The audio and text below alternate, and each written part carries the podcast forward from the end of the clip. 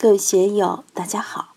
今天我们继续学习《禅说庄子·齐物论》第六讲“语言、空间、时间”最后一部分。大家可以通过查看本段声音简介了解学习内容。让我们一起来听听冯学成先生的解读：“一语言为二，二语一为三，自此以往，巧立不能得。”而况其反乎？大家知道《道德经》里面说：“道可道，非常道；名可名，非常名。无名，天地之始；有名，万物之母。故常无欲以观其妙，常有欲以观其教。此两者，同出而异名，同谓之玄，玄之又玄，众妙之门。”这实际上就是对一语言为二很巧妙的一种说法。一是体，二是相。语言表达的和本体的东西是分了家的，是不一样的。每个人都有照片，照片是表现你的一个东西，不等于你这个人本身。但这个照片肯定是你，你肯定不是那张照片，这个是有差别的。一语言为二。言永远都是表象的，不是实体的。那么二与一为三，既有一个本体的，又有一个表象的，还有一个知道本体和表象有差别的，这就是三嘛。然后就三生万物了，就是在这么一种体相用之间，衍生出了人类精神中的一切一切。所以自此以往，巧立不能得。什么叫巧立？做黄历的都要计算地球与太阳的关系与月亮的关系。地球围着太阳转一周是一年，还得分是回归年或是恒星年。地球自转一周是一天，月亮围着地球转一周是一个月。然后春夏秋冬，春分点，秋分点，夏至点，冬至点。从第一个冬至点到第二个冬至点是一年，但这个冬至点与地球围绕太阳转一圈不是完全吻合的，所以恒星年和我们的回归年不完全吻合，不完全吻合就有误差，这个误差就叫闰。这不是阴历的那个闰，阴历的闰，月亮转一周是二十九天多，一年不到三百六十天。而太阳历则有三百六十五天多点，所以必须加闰，所以有闰月。有的年份十三个阴历月。中国不仅仅用阴历，也使用太阳历，而且是阴阳合历。二十四节气是太阳历，初一十五是太阴历，这样配合使用很方便。现在日本大地震就使地球的运行加快零点零几毫秒。以后的误差还要增加，增加了，天文学家又来调，这个就叫巧立。搞历数的都是高等数学家，又是天文学家，他们都不能把这个二与一为三以后的事算出来，那不是人能算的。人能算的东西都是非常非常有限的。我经常说，现在这个点上。背后的是过去，面对的是未来。过去的好像是已知的，未来的则全是未知。不论科学怎么发达，不论你怎么聪明，不论你知识多么丰富，但是面对未来，你都是未知。日本的核灾难需要多少时间才能把它收拾得过来，能够转危为安？现在没有人敢说。日本的核专家。中国的核专家、世界核组织的专家都不知道该怎么办，怎么去调动力量，怎么去料理这个事，都算不出来。今年全球的经济走势，谁算得出来？哪个国家还有突发灾难？哪个国家能长治久安？你也说不清楚。都是自此以往的事，都是二与一为三以后的事，所以巧立不能得。最伟大的思想家，最伟大的科学家也没法，而况其凡乎？我们这些凡夫俗子，只知道吃大米饭，能管什么用？你还知道天地怎么动吗？你还知道众生共业怎么流淌？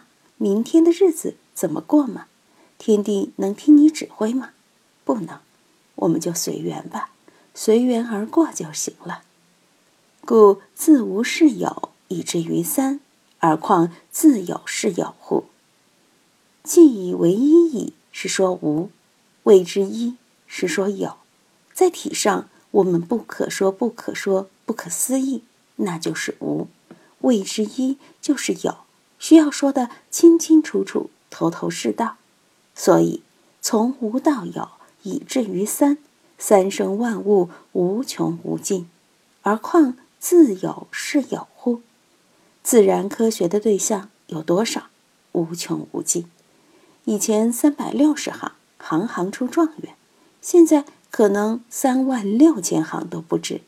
以前一个县衙门很简单，一个县太爷，一个县丞，一两个师爷。一个武都头，几个衙役就管了；一个县太爷配两个师爷，一个钱粮师爷搞会计的，一个刑事师爷管诉讼打官司的。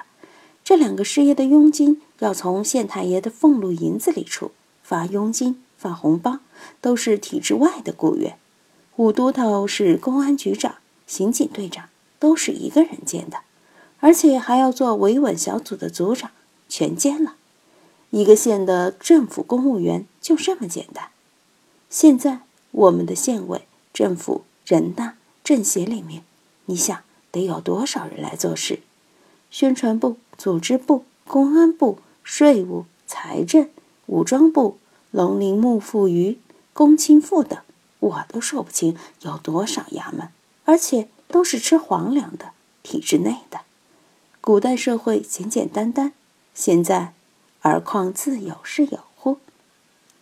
南华真人就是高明，无是焉，因是矣。别管那么多了，别去思考这些事，管他呢，就那么回事嘛。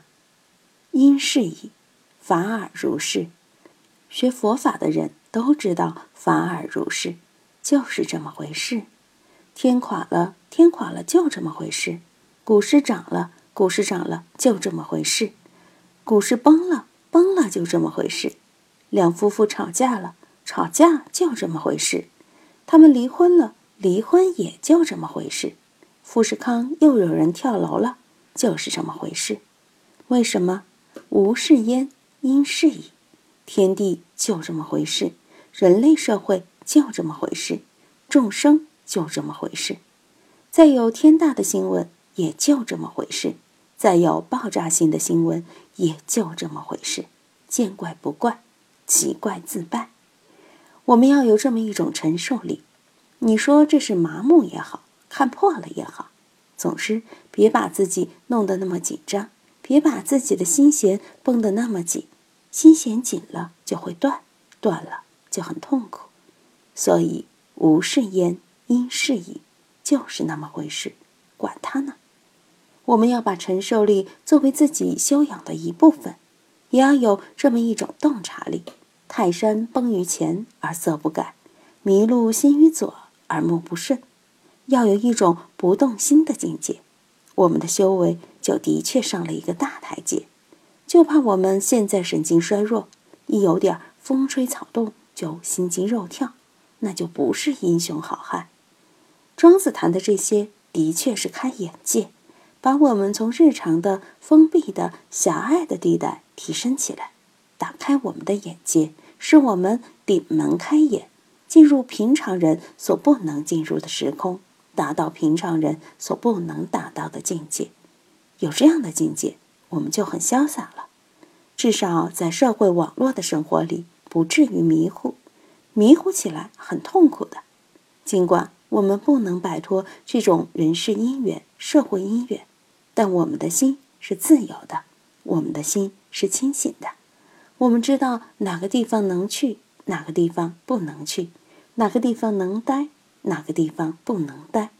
自由解脱道，管他地狱门，这样就很好。这次我讲的很细，希望在这细的过程中，让大家慢慢去感觉。讲得快，两三次也可以讲完。但感觉就不那么细。我就在这里陪大家聊天喝茶，希望大家别烦躁。以前那些讲经的，一部经讲一年，有的讲两年，我都算讲得快了。智者大师在天台山讲《妙法莲华经》，一个“妙”字就讲了一个月，我算讲得粗浅，讲得快的了。今天就读到这里，欢迎大家在评论中分享所思所得。我是万万。我在成都龙江书院为您读书。